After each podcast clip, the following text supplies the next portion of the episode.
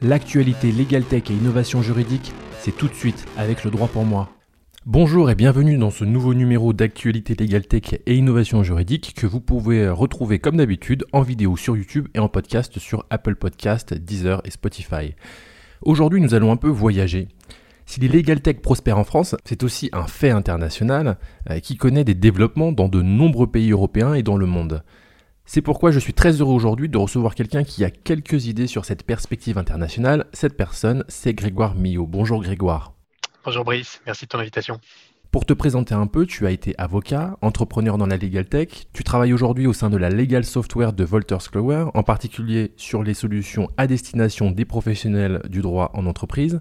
Tu y interviens également en tant que chief evangelist, c'est-à-dire que tu fais de la pédagogie autour de la digitalisation des directions juridiques. Tu es euh, par ailleurs membre du conseil du World Commerce and Contracting et tu as depuis peu une nouvelle casquette qui nous intéresse aujourd'hui puisque tu es euh, aujourd'hui dans le board Delta euh, pour la European Legal Tech Association. Sur ELTA, justement, déjà, est-ce que tu pourrais nous dire comment est né ELTA, comment vous êtes constitué et qu'est-ce que vous réalisez? Alors, euh, effectivement, c'est une association qui est avant tout européenne euh, et on insiste beaucoup là-dessus parce que on a un marché qui est très dynamique de legal tech un peu partout dans ces localités, mais qui est aussi très nombriliste. Et on l'a constaté aussi en France. On a tendance à regarder et analyser notre marché de la legal tech euh, très localement avec nos contraintes, nos besoins, les, les, apports fonctionnels qui sont développés, etc. Et sans trop se s'intéresser à ce qui se passe ailleurs et qui pourtant ressemble beaucoup à ce qu'on a en France, tant sur les besoins que sur les contraintes, mais aussi parce qu'il y a beaucoup de choses à à, apprendre et à partager avec d'autres pays. Donc euh, on a aujourd'hui un réseau d'un peu plus de 24 pays qui sont représentés par des ambassadeurs. Et donc ces différents ambassadeurs dans, toute l'Europe, alors c'est une notion d'Europe qui est assez large, puisqu'on a des, euh, des, ambassadeurs qui sont maintenant euh, euh, aussi en Turquie, en Israël, donc un spectre assez large jusqu'en Russie, euh, nous permet donc d'avoir des, relais locaux de gens qui sont des influenceurs, dans le, ou en tout cas des référents Legal Tech dans leur marché et qui connaissent très bien ce qui s'y passe, donc très bien aussi reliés aux professionnels du droit. C'est une association qui a, qui a maintenant un petit peu plus de six ans, qui a été créée en Allemagne, avec un siège à Hambourg et en particulier euh, avec l'appui et la collaboration de l'université de Bucerius, une très belle université euh, réputée euh, en Allemagne et en Europe. L'objectif de l'association, c'est avant tout de promouvoir la legal tech, d'informer les professionnels du droit et puis surtout d'apporter de la transparence sur le marché. Alors ça passe par beaucoup d'initiatives, des contributions à des études globales et on, en reparlera, le, le Global Legal Tech Report par exemple et puis aussi des démarches euh, d'éducation avec euh, une, académie ELTA qu'on est en train d'élaborer, un réseau d'experts, beaucoup de recherches et de publications euh, sur des sujets de niche grâce à ce réseau d'experts. On représente, outre nos ambassadeurs, un réseau d'adhérents qui représente à peu près 5000 personnes. C'est aussi un répertoire de, de formation, d'acteurs de la Legal Tech, des réseaux de financement et de partage d'expériences entre les professionnels du droit. On a, on a aussi évidemment des programmes concrets euh, auxquels on s'associe. Je pense au, euh, Legal Technology Essentials qui avait été proposé pendant l'été euh, dernier gratuitement, justement par l'école de droit Bucerius de Hambourg, avec la participation de, de, Chicago Kent et du Codex de Stanford, et auquel nous étions associés. Une, belle initiative vraiment d'éducation sur la legal tech gratuite en pleine période Covid. Et puis aussi évidemment un travail d'influence plus transverse avec des thèmes qu'on essaye de pousser au niveau européen. Je pense là très récemment au package autour de la digitalisation de la justice qui a été annoncé par la Commission européenne et euh, pour lequel nous avions déjà suggéré dès cet été des grandes lignes directrices et dont on espère qu'elles inspirent en tout cas un petit peu euh, des représentants de la Commission. Il y a des initiatives locales en France qui font la promotion de l'utilisation des nouvelles technologies dans l'univers juridique. Euh, on peut bien évidemment citer Open Law en France. quel rapport vous entretenez avec ces associations locales? Alors, c'est très important d'insister sur un point, c'est que c'est euh, une association qui n'a pas vocation à rentrer en concurrence avec des initiatives locales. Euh, elle est là pour, au contraire, euh, porter, élever des, initiatives locales, porter des, expériences, porter des réseaux, connecter des gens entre eux à un niveau européen. Encore une fois, se sortir de cette, cette démarche un petit peu trop auto-centrée qu'on a sur le sujet de la legal tech.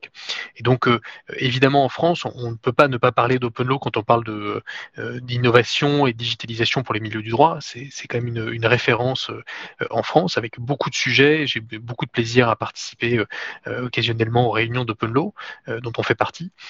et donc vraiment cette cette collaboration qui existe, on l'entretient justement dans toutes les juridictions Delta, que ce soit en Allemagne, en Suisse, en Russie, etc. Il y a un réseau qui est très riche euh, d'associations locales, je pense à, Legal Hackers, euh, je pense à plein d'autres qui, euh, qui, ont proliféré un petit peu partout en Europe et qui ont besoin justement de liens entre elles pour, pour continuer à évoluer et apporter de plus, un petit peu plus de richesse finalement dans nos échanges. C'est ce qu'on essaie de concrétiser autour de nos événements annuels. Alors aujourd'hui, qui seront plutôt virtuels, on va dire. je pense à l'ELTA conférence. Le dernier en date était au mois de, novembre 2019. on en fera normalement cette année qui devrait avoir lieu normalement en format digital un petit peu plus tard, je pense euh, fin, euh, fin d'été, euh, autour de la rentrée. Il y a beaucoup de nationalités dans ELTA. Est-ce que c'est facile de se comprendre quand on parle de Legal Tech? Par exemple, les catégories sont-elles aisément transposables d'un pays à un autre? Le niveau de maturité sur le sujet est-il le même?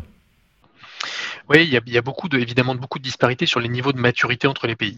Euh, on l'a constaté un peu partout. Il y a des pays qui sont plus dynamiques sur, sur le sujet de la legal tech. Euh, et puis aussi en fonction des professions. Il y a, des pays où les, avocats sont très, en avance, d'autres où c'est plutôt les directions juridiques qui sont déjà très matures sur certains sujets. Et donc effectivement, il y a cette disparité-là. Mais euh, il y a une unité sur la façon dont on voit les choses. Parce que la, réalité, c'est que les professionnels du droit, ils ont d'une certaine façon un peu tous les mêmes problèmes, où qu'ils soient, sur les questions de digitalisation. Ils ont tous besoin de gérer des dossiers euh, en cabinet, ils ont tous besoin de, gérer du contrat en entreprise, ils ont tous besoin d'échanger de, l'information, de collaborer sur les documents, de pouvoir faire du litige, de pouvoir gérer des dossiers euh, et des, sujets corporate. donc il y a aussi toutes ces problématiques qui sont transverses et communes un petit peu partout. Donc euh, on voit les choses finalement de la même façon. Euh, certains apprennent d'autres aussi, parce qu'il y a des freins euh, évidemment locaux qu'on retrouve et qu'on partage. Je pense à des freins institutionnels, euh, des, initiatives legal tech qui sont un petit peu bridées parce que un petit peu trop ambitieuses ou qui viennent en conflit avec la réglementation locale sur l'exercice de la profession d'avocat. On a connu ça en France aussi. et donc, comment se structurent aussi les échanges avec les représentants locaux, avec les institutions locales et les représentants de la profession. Et donc ça, c'est aussi intéressant de voir comment ça évolue. Il y a évidemment des différences assez, assez fortes aussi entre des des pays de, culture common law et les pays civilistes. Alors, on, a quand même une très grande majorité de, pays de, common, pas de common law, de, pays de droit civil, euh, mais on a quand même aussi, euh, euh, avant tout, le Royaume-Uni, qui fait partie aussi Delta. ils n'ont pas, fait leur Brexit Delta pour, leur part. il y a aussi un marché très dynamique, on ne peut pas le nier, de au Royaume-Uni. Et si maintenant on se comparait un petit peu euh, où en est la France euh, dans le marché de la legal tech par rapport à nos voisins européens? Est-ce qu'on est euh, plutôt en avance ou plutôt en retard? Eh ben, on n'a pas à rougir euh, en France. Euh, on a un marché qui est identifié un peu euh, unanimement un peu partout comme un marché qui est très dynamique, avec une maturité qui est très avancée déjà sur le sujet de la legal tech, en tout cas sur certains dossiers en particulier. il y en a d'autres sur lesquels on a un petit peu moins d'avance, mais globalement, on fait partie avec l'Allemagne et le Royaume-Uni des, pays avec le plus grand nombre de startups, avec la, la plus grande diversité de startups aussi, c'est-à-dire qui touchent à des sujets extrêmement larges. On a on a un spectre finalement de sujets euh, de technologies juridiques qui sont très larges, qui, euh, qui vont de, sujets de niche euh, réglementaire à la frontière avec la RegTech, d'autres qui sont à la frontière avec l'Education Tech, mais qui touchent aussi à des sujets juridiques. Donc un spectre très large et très riche. ELTA a contribué à une étude, le Global Legal Tech Report, qui a été publié en décembre 2020 et qui apporte une perspective très intéressante sur le marché mondial de la Legal Tech. Est-ce que tu pourrais nous donner quelques éléments clés sur le sujet? Oui, c'est une initiative qui a été lancée par l'association de Legal Tech en Australie, euh, notamment hein, vraiment qui couvre plutôt l'Asie du Sud-Est, euh, avec une, boîte de conseil là-bas qui s'appelle Alpha Create, euh, Eric Chin pour ceux qui le connaissent, et en partenariat avec plusieurs organisations internationales. je pense aussi à la, Law Society Royaume-Uni qui s'y est associée, et puis donc nous, l'association ELTA, pour couvrir et aller récolter ces informations. On a récolté un petit peu plus de, de 300 répondants Legal Tech un peu partout partout en Europe. Ça représente comme une part, une part intéressante puisque sur l'ensemble de l'étude, il y a un peu plus de 2000, 2000 entités, 2000 acteurs de la Legal Tech qui ont répondu, tant sur des sujets de, B2B que de B2C, donc aussi pour de la, la fourniture d'informations juridiques pour le consommateur de droit et pas seulement pour les professionnels du droit. Cette, étude elle est intéressante parce que euh, on voit d'abord qu'il y a quand même une, très forte domination des solutions pour les juristes en entreprise euh, qui, dépasse un petit peu finalement celle des solutions pour les cabinets d'avocats. C'était un petit peu le, cas d'usage initial. Il y a beaucoup de chiffres très intéressants euh, en Europe, certains qui sont, un peu inquiétants. On voit qu'il y a seulement un petit peu moins de 20% de femmes qui sont des fondatrices en Europe de Legal Tech. on voit aussi que c'est quand même près de 80% des fondateurs qui sont issus des milieux du droit. Euh, on voit euh, également que l'Europe fait partie euh, des, régions avec la plus grande diversité de solutions et de types d'intelligence artificielle qui sont proposés pour les professionnels du droit. Et puis aussi beaucoup de, freins qui sont identifiés évidemment dans ce contexte. On a analysé l'impact de la crise Covid aussi pour les acteurs de la Legal Tech. Alors ça a été en même temps un super accélérateur, mais c'est aussi une problématique à gérer puisque c'est des cycles de vente qui sont très longs pour atteindre une bonne maturité digitale en entreprise ou dans des cabinets. Et puis euh, la difficulté d'avoir à, gérer aussi des coupes budgétaires pour les, euh, pour les clients de ces, euh, de ces legal tech. Et donc un petit peu de mouvement et puis d'incertitude de, et d'inquiétude aussi pour, pour ces entreprises. c'est des entreprises du digital et pourtant c'est pas toujours facile pour elles non plus. Une autre étude intéressante a été menée par l'Association européenne des juristes d'entreprise en partenariat avec Wolters Kluwer. Elle montre l'évolution dans l'adoption des solutions Legal Tech dans les entreprises suite à la pandémie de Covid. Grégoire Millot, que faut-il en retenir? Oui, tout à fait. Alors, il y a une, première étude qu'on a, on a conduite donc avec cette association européenne des juristes d'entreprise et, Wolters Kluwer, euh, qui est donc l'association parapluie euh, des AFJE locales un petit peu partout en Europe, euh, qui est notamment en Allemagne et en Belgique. cette, cette étude, on a, on a continué d'analyser aussi des sujets d'impact sur la crise Covid pendant l'été. on a eu quelques résultats qui étaient intéressants aussi sur les tendances des investissements technologiques, sans, sans rentrer dans le détail et on, mettra le lien pour, ceux que ça intéresse. Euh, ce qui est important de relever, c'est que euh, finalement, l'approche des sujets technologiques par les professionnels du droit un peu avant crise, euh, ils avaient tendance à mettre un petit peu les, euh, les priorités technologiques à l'envers, c'est-à-dire à commencer par des sujets très pointus où on se dit on va aller mettre de la blockchain et de l'intelligence artificielle un peu partout, et puis on verra après si on a besoin d'outils de, gestion documentaire. Euh, finalement, la crise a remis un petit peu dans l'ordre les priorités, et on a finalement maintenant une belle courbe d'approche de, la, maturité digitale avec des priorités qui sont, redevenues plus, plus structurées, avec des gens qui vont s'intéresser d'abord à des sujets de gestion documentaire, de signature électronique, de mise en place d'outils de partage, etc., et qui, progressivement vont se diriger vers des sujets de plus en plus pointus. Euh, c'est un, très bon signal, je trouve, parce qu'on a remis de l'ordre euh, finalement dans, beaucoup d'agitation qu'il y a eu autour de la legal tech. Il y a un petit peu plus de pragmatisme dans le discours euh, aussi global. Euh, il y a finalement eu une, appropriation des sujets de la legal tech et des gens qui se sont plus intéressés à ça, parfois de force, c'est malheureux, mais euh, il y a eu finalement une bonne, une bonne approche dans les investissements euh, dans la technologie euh, qui semble aujourd'hui beaucoup plus raisonnable qu'elle ne l'a été auparavant. La Legal Tech française connaît de nombreux mouvements de type création, disparition, rapprochement, absorption. On peut évoquer par exemple le rachat de Septéo par un fonds anglais, la jointe venture entre le groupe Lefebvre-Saru et l'américain Rocket Lawyer.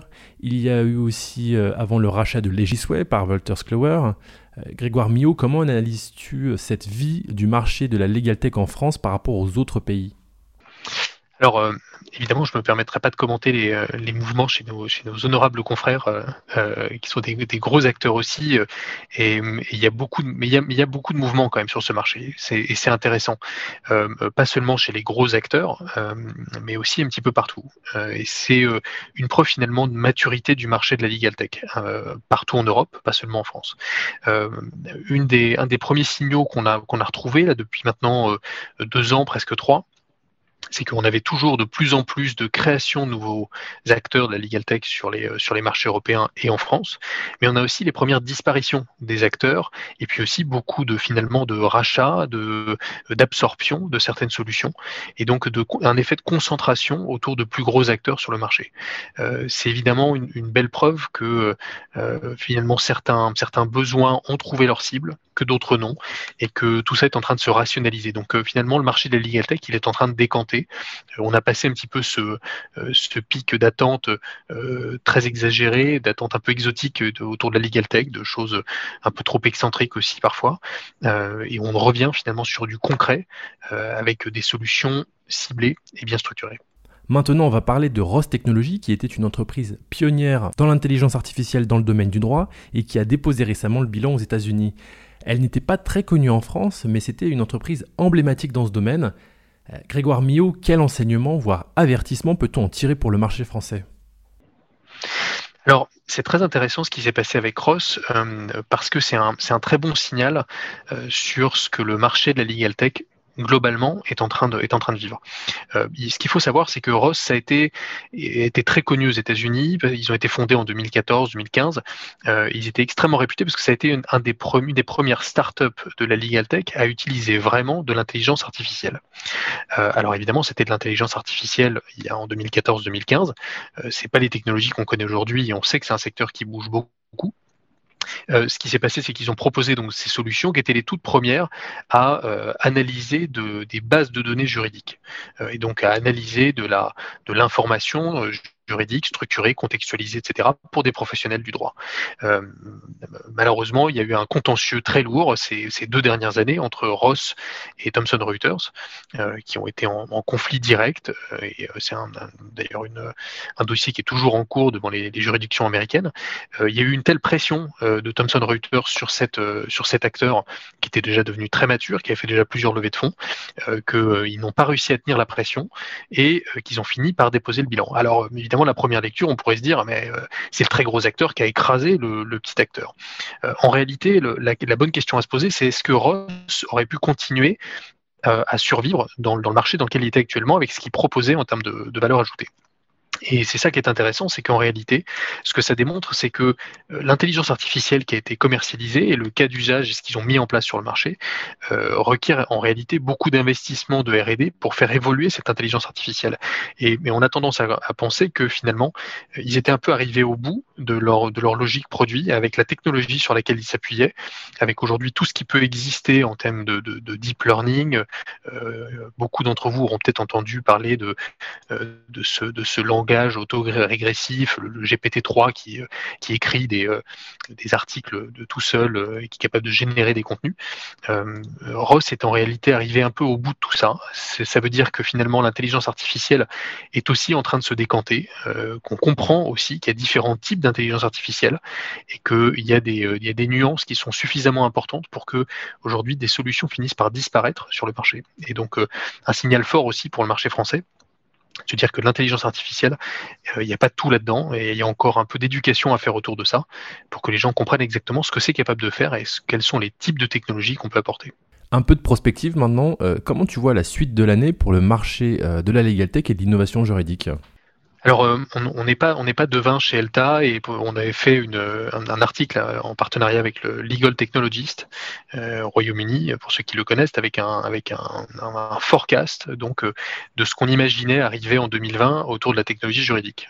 malheureusement, on l'a publié début février et évidemment tout le monde était passé à côté de l'essentiel sur 2020. Alors, comment est-ce qu'on voit et comment est-ce que personnellement je vois le, le 2021 Il va y avoir beaucoup de sujets évidemment. on a accéléré considérablement la maturité autour des sujets digitaux. Euh, évidemment, ça va passer par une très forte accélération de l'offre euh, legal tech un peu partout sur les marchés, euh, mais aussi une challengée par une maturité plus importante des professionnels du droit. Je crois que c'est peut-être le plus important à relever. il y aura évidemment beaucoup d'offres de, services.